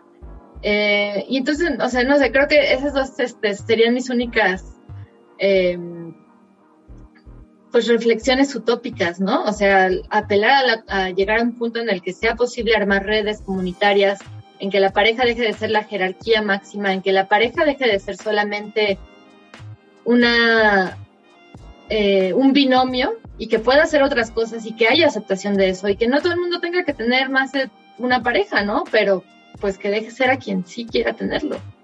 Eh, y digo, pues ya si nos vamos más al utópico, pues que no haya, que haya al menos una intención clara de comunicación, ¿no? Eh, yo creo que ser humano, ser humana es errar y es que se te escapen cosas y que haya incoherencias y eso me parece que está perfecto y que de hecho apelar a que no haya incoherencias es apelar a algo que no es humano y que no está chido y que está incluso es una forma muy particular de locura como en el capítulo del hombre que se cree que es muy racional y que es cretano y filósofo, por cierto. ¿Así? Así es, no voy a nombrarlo, ¿verdad? Pero da clases en Ah, una caray. universidad, eh, en fin. Este. No lo ha logrado correr a pesar de que ha salido tan mituteado como nadie. Eh, Ok, sabemos ok. quién es. Sí, sí. luego, luego les paso la notita. No lo sé de cierto, pero lo No lo sé de supongo. cierto. Sabines. Exactamente. sí. El detector del metal. El detector de metal, caray. Me, me- me cura Ah, el mal de ojo. Va, va, va, va. Bueno, Sí, sí, sí, aguas, aguas, chavos. Eh, pero bueno, pues eso. va, Yo- va, va. Ah, eh, a lo mejor eh, trajándolo también un poco abierto. Ah, eh, Albert Camus, en el mito de Sísifo, postulaba tres figuras para sobrellevar el sinsentido de la existencia. Y extrañamente, las tres figuras, bueno, dos de ellas eran conquistadores. Uno era el Don Juan y, era- y otro era una persona que se dedicaba a la aventura. El otro era el que vivía del teatro, el que vivía muchas vidas en un solo día y demás. Pero justamente también cuando venía escuchando el libro, eh, me saltó a cuenta esta idea del don Juanismo. Y lo maravilloso con sus pincitas es que Camus no lo pone como solamente como nombre, ¿no? Sino cualquier persona existente puede convertirse en el don Juan. Eh, y en el don Juan de un día, de un solo momento, ¿qué tan posible o qué tan bien tal vez lo verías tú? O, y también bajo esta línea, ¿qué tanta que en la actualidad estamos determinados por nuestra aún moral cristiana? Me recuerda mucho a Alan que no pudo venir eh, cuando hablaba de estas Por su intachable moral cristiana. por su intachable moral cristiana. sobre todo, este, pero sobre todo las referencias que hacía, ¿no? Este, que en un momento uno puede llegarse a convertir en nihilista o tal vez en poliamoroso, pero al otro día, este, se convierte en una persona con la moral y eso es lo que afecta al individuo como tal, ¿no? Eh, ¿cuál creo yo que a lo mejor podríamos apelar a esa transmutación más que una deconstrucción, a la transmutación de valores, como lo, lo señalaba Nietzsche, pero también como mexicanos católico cristianos tenemos esa huella que era la que lo que hablaba esta Carla ahora que, que señalaba lo de lo de Derrida que está presente en nosotros no Eh, y creo que lo mucho muy valioso que yo yo rescato de, tu texto es esa nueva educación a la que tenemos que apelar para ir incluso en esta eh, moral que está muy en el subconsciente de cada una de, las personas, sobre todo aquí en México, ¿no? Sobre todo en Latinoamérica en países católicos. Y no sé, bueno, también esta postura de- del don Juanismo, que puede entenderse también en, en las dos posturas, ¿no? O bueno, en las 80 posturas que se pueden eh, estar enlistando, ¿no? Eh, de que, bueno, pues puede ser nada más una noche, no hay mayor problema, todos felices, nos vemos, o no sé, yo, yo tengo más preguntas que, eh, que afirmaciones en, en estas, cuando, cuando llega un invitado. Oye, perdón, ya vi que la chica de los plumones, tienes un Heli Roll. Tenía tiempísimo de no ver los Heli Roll. sí, totalmente. Cumpliendo mis sueños de adolescencia. Sí, de de adolescencia hecho, pobre. Están carísimos. De hecho. sí. Ah, ah, ya perdón, solo por perdón. Amazon. Perdón, dale, dale. dale. Este. Pues Don Juan tiene pésima prensa, no sé realmente eh, cómo lo analice Camille, pero lo que yo he analizado de Don Juan y lo que he leído de Don Juan, me parece un personaje que solamente puedes encumbrar siendo hombre. O sea, realmente eh, no me imagino a ninguna filósofa feminista, feminista reivindicando el don Juanismo ni una noche, porque don Juan es muchas cosas, ¿no? O sea, don Juan no es nada más esa noche, ya dijéramos que fuera eso, pero don Juan no es don Juan por una noche, don Juan es don Juan por una conducta de vida y una serie de elecciones muy deliberadas eh, porque si no, pues es Juanito nada más, ¿no? Eh, tu, compa Juancho que pues igual un día ligó y tuvo un bonito encuentro de una noche y muy amablemente dijo buenas noches, la chava le dijo buenas noches y ya se fueron felices a su casa, pero ese no es Don Juan. Don Juan es una serie de elecciones de vida eh, que vuelven locas a, las mujeres a su alrededor, ¿no? O sea, y, todo girando alrededor de un amor, eh, un ideario de amor romántico súper destructivo en ambas partes, ¿no? Eh, obviamente el ganador será quien tenga más poder, que en este caso sin duda es ese güey, pero pues también hay una serie de cosas que impulsan a las mujeres a meterse en relaciones de don Juanicas eh, insalvables, en las que van a salir absolutamente raspadas. Entonces, a mí, don Juan, prefiero mantener su pésima prensa, no donaré a reivindicarle ni a, pensar cómo podría ser buena onda. Pues no, sé, no, no, la, bueno, la, referencia de Camilo era de que se trata no, no del Don Juan literario, sino del Don Juan de Kierkegaard, que utiliza el Don Juan literario para hacer un estadio que justo toma la figura de, a ver, hay hombres que viven como Don Juan. Y era no tanto eh, eh, por, cuando cambió, hablaba de no vivir por mucho tiempo, sino por tener más experiencias. Bajo esta idea, a lo mejor también incluso de, del aventurero que conquista eh, el cerro, que se va a trepar cerros el domingo a las 7 de la mañana, todo eso. Paco Stanley, Paco Stanley. La, exacerbación de, de, la vida. Y, y, eso lo lleva al terreno, digamos, carnal, en, en, esa línea, y bajo la, la perspectiva kierkegaardiana. Pero ¿por qué usar esa figura? O sea, esa es mi pregunta. ¿Por qué entre todas las figuras usar esa? O sea, sí, no sé, creo que sí se pueden resignificar figuras, pero la que tiene, la principal característica de ese personaje en particular es esa, ¿no? Es como es el ligador que sí tiene diferentes experiencias, pero las tiene a costa de llevarse entre las patas a la gente a su alrededor, ¿no? Es el... Eh, estandarte del egoísmo más puro y más demoledor, ¿no? O sea, sí va, pero elige otro personaje, hay otros, ¿no? O sea... Sí, seguro. Sí. Perdón, soy un señor. no, o sea, no, no, estoy para nada diciendo eso, pero sí me parece curioso como querer eh, poner como secundarias estas facetas del personaje y salvar solo una de las partes, ¿no? O sea, creo que es curioso porque entonces eso da cuenta de qué de esa historia te está llamando más la atención. A mí de esa historia me llama la atención la devastación que deja cuestas. Eh, claro.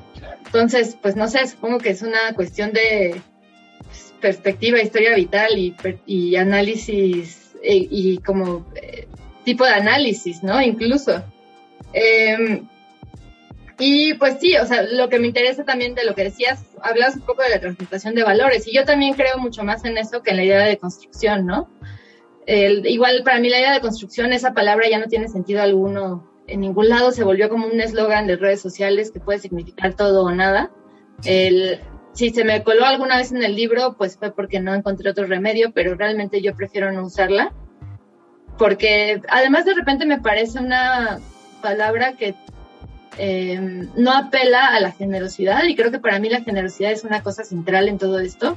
O sea, para transmutar valores, para cambiar, para tener ese espacio, no sé, que, del que habla Bell Hooks, en la voluntad de cambiar, requieres un montón de generosidad. Requieres generosidad hacia ti mismo, pero también hacia la persona que tienes enfrente, porque pues cambiar requiere un ancho margen para errar, ¿no? Eh, hay errores evidentemente que son mucho más grandes que otros y que te llevan, llevan a personas entre las patas, pero hay otros tantos que no lo son y que son solo errores mínimos que pues son naturales de, cualquier intento de cambio, de cualquier eh, experiencia vital humana, ¿no? Y pues a mí eso me parece súper importante, me parece que tiene que ser central en un discurso que apele a llegar a algún lado, ¿no? Y que no apele simplemente a que de la A vamos a llegar a la B sin pasar por una especie de estadios intermedios, Sí, ¿no? sí, sí. Ujú. Oye, por ahí una, una, una cita, ahorita que mencionas a Bell Hooks, tengo acá una don- donde las citas precisamente y dices, este, eh, en su eh, The Will to Change, Bell Hooks afirma, vivimos en una cultura en que las mujeres emocionalmente famélicas buscan con desesperación obtener el amor de un hombre. Y bueno, eso lo mencionas en el capítulo donde hablas sobre la, la felicidad y quería mezclar como, bueno, dos, dos, dos cosas, igual una referencia de una película. Eh, e- e- esta, estos imperativos actuales de, de felicidad, ¿no? Eh, me, dices por ahí en el libro, es que ahora ya no se deja a alguien por no ser feliz, ¿no? Sino porque se puede ser más, se puede ser más feliz, ¿no? Entonces ay, no, pues voy a, entonces ahora, pues, con alguien que pudiera ser mucho más feliz. Y esta idea también de la, pues de la, de la insistencia o el, la perseverancia o el intentar o, o hasta el ser porfiado, ¿no? Para decirlo así. Eh, esta idea de que, bueno, ella te rechaza, pero es porque en realidad sí quiere, pero pues, si tú lo sigues intentando. En palabras del poeta guatemalteco Ricardo Arjona, esto de el dime que no, ¿no? El, el, el sí camuflajeado, ¿no? Me, me, la verdad me gustan este tipo de referencias que a mí, a mí se me hacen chistosos. Yo, yo Eh, pensé en Ricardo Arjona cuando leí esa parte. A mí, la verdad, pensé en- cuando... Pero está, hay una cita incluso. Sí, sí, sí. Sí, de hecho, a mí, a mí la verdad me encanta porque sí, Ricardo Arjona tiene todo de malo, pero pues mucha gente, veo muchas mujeres cantándolo y como viviendo las canciones que tocan, ¿no? O sea, y sí digo, wow, wow, wow, me, impresiona. Pero bueno, esto del sí camuflajeado, eh, ahora ve- veía yo esta película de, mm, de la historia de Ray Richard, que es la historia de Venus y Serena Williams. No, no sé si catalogarla como una historia feminista o no, el nombre, la película, la, centralidad está en su papá, ¿no? Pero es esta de insistencia para que dos mujeres logren llegar a ser quienes son hoy, ¿no? Y él insiste, insiste, insiste, y hasta poder entrenar a Serena y a Venus y que logren en, obtener un, una, una oportunidad, ¿no? Entonces, ¿qué tanto esto de la... Vivimos en una cultura, creo yo, como una... No sé si decirlo así. Como el Joker. Voy, voy, a, voy a, no, no, no. Voy a apuntar otro término, como una insistocracia, casi, casi, en el que tienes pues que insistir, insistir, insistir, ¿no? Y quizá los, no sé, la gente racializada o con menos oportunidades, pues dicen, oye, ellos no tienen que insistir tanto porque ya tienen como ciertos privilegios y uno sí tiene que insistir, insistir, insistir. Pero por otro lado es como, oye, pero insistir no siempre sería lo ideal. Me parece como una, algo, no sé, paradójico o como que choca. No sé, igual estoy viendo mal o... ¿Tú qué opinas con esto de la insistencia? Porque sí, pues sí, la verdad, apuntándolo en las relaciones, la verdad sí crece uno con eso, ¿no? De, no, pues dile otra vez, que quién sabe qué, que te dijo que sí, pero pues, te dijo que no, pero el rato te dice que sí. Tengo una experiencia de una, una, una chava que a mí me gustaba, a mí me dijo que no y dije, pues ya, bye. Pero un chavo en la universidad insistió, insistió, insistió, insistió, hasta que pum, se casó y actualmente tienen como tres hijos. Y me quedo así como de, órale, no sé, o sea, pues yo me dijo que no y dije, ya, sea, Debiste haber insistido. sí, o sea, y, y, me quedo preguntando como, ¿debía haber insistido? O sea, ¿sería yo o...? De una forma no dices, sé. no quise caer en el acoso y en la otra dices, tuve que haber insistido. Sí, es una... ¿Cuál es el fiel de la balanza ahí en este tema de la insistencia? Pues bueno, para empezar, yo siempre con Aristóteles, mejor recibir un mal que hacer un mal. Eh, claro. Porque, Totalmente. Pues, o sea, no, nunca sabes cómo hubiera resultado esa historia. Ese hubiera, es un hubiera. Es un albur. Un es un albur, es un albur, ajá. Y por otro lado, pues sí hay una. No sé, creo que pusiste varios puntos interesantes en la mesa, ¿no? Porque por un lado, pues también está el punto, el tema del privilegio, ¿no? Y no solo el privilegio económico, eh, sino también el, el, privilegio de aquello que se jerarquiza como más bello y más atractivo, porque, eh, pues, no sé, o sea, ¿quién tiene que insistir más, no? Y estoy poniendo comillas entre toda la frase que acabo de decir, ¿no? Mm. O sea, y bueno, es lo que está detrás un poco de la ideología incel, ¿no? Decir como, pues, los chats que son dentro del slang incel, los hombres con ciertas características muy masculinas, como consuetudinariamente, comillas, comillas, considerados guapos, no tienen que insistir nada, porque las, eh, creo que les llaman, ¿cómo les dicen? Stasis, las Stasis, caen a sus pies eh, solas, ¿no? Claro. Y entonces hay una serie de elementos de resentimiento que sí tienen una parte que está fuera de la realidad, están volada, está volada, está asquerosa, es una porquería, pero hay otra parte que sí tiene algo de sentido, ¿no? Eh, no, estoy defendiendo a los incels. No, claro que no, claro que no. Pero claro que hay algo detrás de eso, ¿no? Hay una serie de jerarquizaciones sociales que están en juego. Y bueno, una persona que lo analiza muy bien eh, es ContraPoints. En un, ella tiene un video en el que habla de cuando, cuando todavía no había transicionado a mujer, eh, estuvo a punto de ser incel o incluso lo fue un rato, ¿no? Y todas las cosas por las que ella en ese momento eh, había estado tan cerca de eso, ¿no? O sea, un poco como teniendo compasión con, con los incels. y bueno, me fui a los incels porque pues son como el caso más, un caso muy paradigmático de cosas que rechazamos bien cabrón, pero que a la vez tiene toda una serie de contradicciones internas, ¿no? Es por un lado esto, tienes que ser exitoso, tienes que lograr conquistar a una mujer, pero no tienes que insistir porque eh, ella tiene que acercarse, pero luego también hay una, enorme violencia del gusto que privilegia unas cosas sobre otras, ¿no? Algunas ideas de masculinidad que pues no todos los hombres tienen. Eh, desde cuestiones físicas hasta cierta forma eh, agresiva de relacionarse, que no digo que esté bien, pero a, algunas mujeres les gusta, ¿no? Y dentro de las producciones culturales es la forma de ser masculino que tiene más peso. Ahora ya hay otros parámetros, otros paradigmas que se están explorando y dentro de la cultura pop y están muy buenos porque abren. ¿Cómo? Con gran atino. Con gran atino, porque eso abre otras posibilidades, ¿no? Y eh, empieza a erotizar otras cosas, como por ejemplo el consentimiento. Pero estamos lejos de que el consentimiento sea algo que esté tan erotizado eh, como para hacer el de foul, ¿no? Eso es lo que es muy, eh, muy desagradable de ver, ¿no? Cómo hemos estado educados para que el consentimiento sea lo último de la lista y por lo tanto la perseverancia y la insistencia sea la primera opción.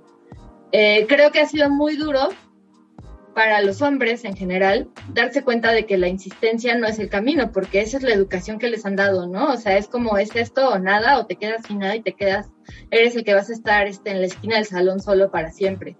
Y pues no es el caso, pero ese es el discurso predominante. Eh, entonces, creo, me parece muy comprensible que haya ahí una serie de tensiones mucho más complejas que decir nada más como, no mamen, güeyes, dejen de acosar que sí, por favor. Pero también hay que ver, hay que ver qué hay detrás, ¿no? Sí, totalmente. Ahora pues ya estamos casi... Estamos acercándonos al final y mira, tenemos por aquí un ejemplar nuevo de paquete de Anticiter Artefacto Dentado para nuestros gallo escuchas. Eh, ¿Cómo te gustaría, Aura, que se lo ganasen nuestros escuchas este ejemplar? Este ejemplar no autografiado. nada, más el mío. Eh, ¿Cómo me gustaría que se lo ganaran? Mm, híjole, me habían preguntado antes si me inventaba una dinámica súper ingeniosa, pero. No, este está, mejor, está mejor así, tomarte en frío y ya. Ajá, exacto, y dejarme mal parada. No, no, no, no, no para nada, para nada. No, pues cualquiera que haya de una secundaria técnica puede ah, ganar, está bueno. ganar ese libro.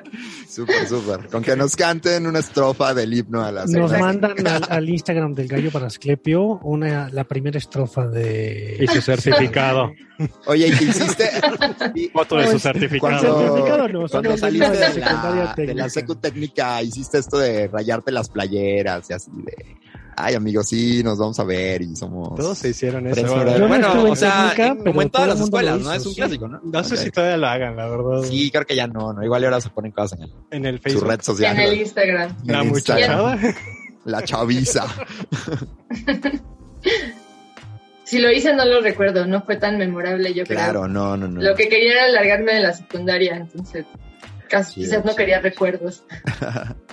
Pues mira, ya acercándonos al final, yo siempre me fui por la línea más bien este de, lo sociológico que había ahí, el amor, las relaciones, los, los celos, incluso tomados como, como un producto que se lo apropia el capitalismo como producto y que lo vende. Y nos faltó que lo explorásemos, pero, pero bueno, seguramente habrá oportunidad para, para después. Sí, pues nuevamente agradecerte la, la oportunidad de charlar contigo. Eh, pues la verdad creo que la, pasamos bien. Eh, recomendar obviamente tu, tus libros.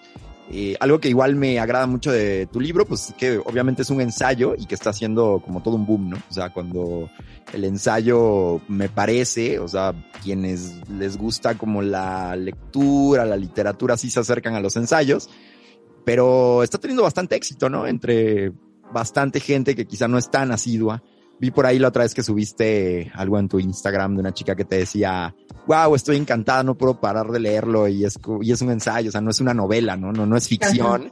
Y entonces, pues me agrada eso también que, revitalices que revitalices el ensayo, ¿no? O bueno, otro género, ¿no? Que no sea simplemente la, la ficción, vaya, soy fan de la ficción, pero pues, pues bueno, me agrada el ensayo, la poesía u otro tipo de, de géneros, ¿no? Entonces, Está súper chido. Felicidades, la verdad, por, por este éxito que estás teniendo con este libro. pues sí, esperemos que esto sea parte de las, las nuevas narrativas que, que a las que se acerquen ahora las juventudes. Bueno, sí, pues muchas gracias. Aprovecho nada más para decir que en México hay una gran tradición de ensayo y que quienes no acostumbran a leer ensayo, pues hacer una invitación a, leer a los y las grandes ensayistas que sí hay, ¿no? O sea, voy a nombrar a dos de mis amigos porque es lo que se hace en este gremio y porque sí escriben muy chido. Eh, a Laura Sofía Rivero, que se acerquen a leer sus ensayos son muy simpáticos y muy profundos, o a Diego Rodríguez Landeros, o sea, realmente hay muy buenos ensayistas. Me pareció oportuno porque, pues sí, en efecto, el ensayo es como un patito feo ahí, el que nadie voltea a ver, ¿no? Cuando hablamos de literatura, a menos que, pues sí, nos dediquemos a a, seguir muy de cerca la literatura. Y bueno, también no dejen de, eh, de buscar y leer Anticitera, Artefacto de Dentado, que estaba en el fondo editorial Tierra Adentro y ahorita ya está también en le cambiaron la, portada. De bolsillo, ¿no? Creo que salió. No, no, no, era de bolsillo. Es Bucket, es Bucket, es la, es de, es de Planeta. Eh, de Planeta también. Pero creo que nada más está en electrónico. Solo está en digital, ah, sí. Ah, ok. Bueno, sí, no, la verdad. No sé si, tal vez salga en, impreso, todavía no estoy segura, pero si no está en digital. Sí, sí, la verdad yo fue una de las cosas que más he recomendado eh, ahí en la librería, este, y todos han tenido eh, aceptación. Si me dijo una amiga, oye, qué bueno que me recomendaste ese libro, porque ella estaba trabajando en una editorial y estaba buscando, se llevaba muchos libros de tierra adentro y fue de que ese es de los que más me gustó, eh, para que también, si lo encuentran, porque ya también se está acabando en, en el FETA, eh, si lo encuentran, eh, cómprenlo. Este, es, es maravilloso, la verdad a mí me gustó mucho la parte de Arquímedes eh, y evidentemente... Eh, por ciertas filiaciones personales, la, la, cuestión de Bernardo y Eloisa, pero bueno, yo estoy un poco más encaminado a, a los árabes y judíos en esa época. Eh, eh, pese a que soy el nihilista, soy el, medieval también, o sea que, que, me ven feo por todos lados, así que estos, estos momentos de, de, encontrar también referencias medievales son, son encantadoras para mí. Muchas gracias, Aura. Gracias. Pues ahora, muchas gracias. También estás haciendo como reseñas, ¿no? En tu canal de YouTube o algo así. Sí, sí justo llegamos a, la, a la parte del cierre. Ahí agradecerte a nombre de todo el equipo de producción que nos hace falta gente, nos hace falta Alan, eh, premio sí, por Torri, no pudo venir. Premio Torri 2021, después de Danush, el sucesor de Danush, no, no pudo estar aquí. Sí, que ahí citas a Danush, ¿no? En tus agradecimientos, ¿no? sí, ahí sí, está. es mi amigo, lo, lo quiero mucho. Súper, súper. Este, agradecerte que hayas estado con nosotros y dejarte las puertas abiertas. Si lo pasaste muy bien, bienvenida cuando quieras. Aquí está el estudio en la ciudad de Querétaro, justo en el centro de la ciudad de Querétaro para cuando quieras venir. Y si no, pues eh, lo, hacemos en este formato que no pasa, que no pasa absolutamente nada y sale muy bonito. Creo que hablo por todos que estamos muy contentos de que hayas estado con nosotros. Muchas gracias, Aura. No, al contrario, muchas gracias por la invitación, me la pasé muy bien y pues qué agradable conocer tu proyecto. Vale, pues bueno, no olvides, Critón, que debemos, Le debemos un gallo, gallo Ahí nos vemos. Hasta luego. Adiós. Aquí termina un gallo para Asclepio. Síguenos en tu plataforma favorita de podcasting y suscríbete a nuestro canal de YouTube. No olvides comentar, compartir y activar la campanita. Nos escuchamos en el próximo episodio.